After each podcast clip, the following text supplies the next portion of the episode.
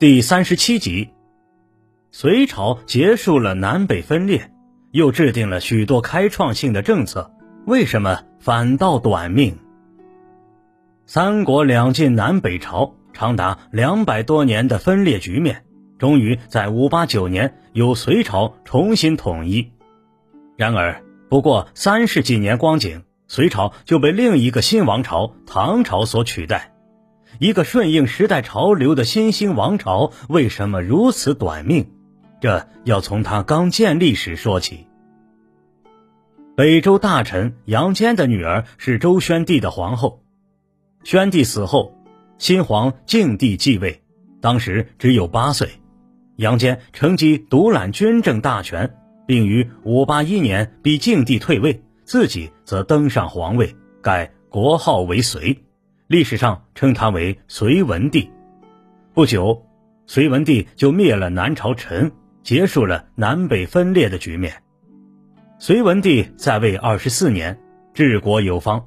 当时隋朝政权稳固，人口激增，国库丰盈，史称开皇之治。有专家认为，开皇之治时的隋朝，比起唐太宗贞观之治时的唐朝还要富庶。然而，晚年的杨坚开始陷于迷信之中，他的次子杨广更是胡作非为。先是用阴谋手段让父亲废掉太子，而后谋害了自己的父亲，当上了皇帝。这就是历史上饱受争议的隋炀帝。隋炀帝一生喜欢穷兵黩武，他继位后便下令开凿大运河，目的。就是发动战争时运输粮草方便。他在位期间多次对外用兵，攻打吐谷浑、伐辽东、征高丽，甚至岳阳攻打琉球，但获得的战果却微乎其微。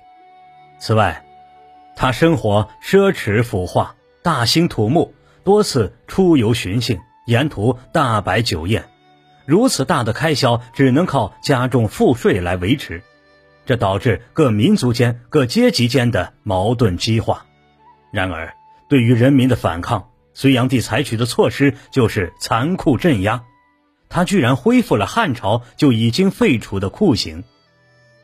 不得人心的举措，终于导致了隋末农民起义。隋炀帝在派兵镇压之时，朝臣李渊父子在太原起兵，最终夺取政权，建立了唐朝。一个有良好基业的隋朝就这样被葬送了。需要指出的是，隋朝虽然只有短短三十多年的时间，但它在中国历史上的地位不容忽视。它是一个承上启下的朝代，很多制度都被后来的唐朝沿袭并发展，比如三省六部制、科举制等等。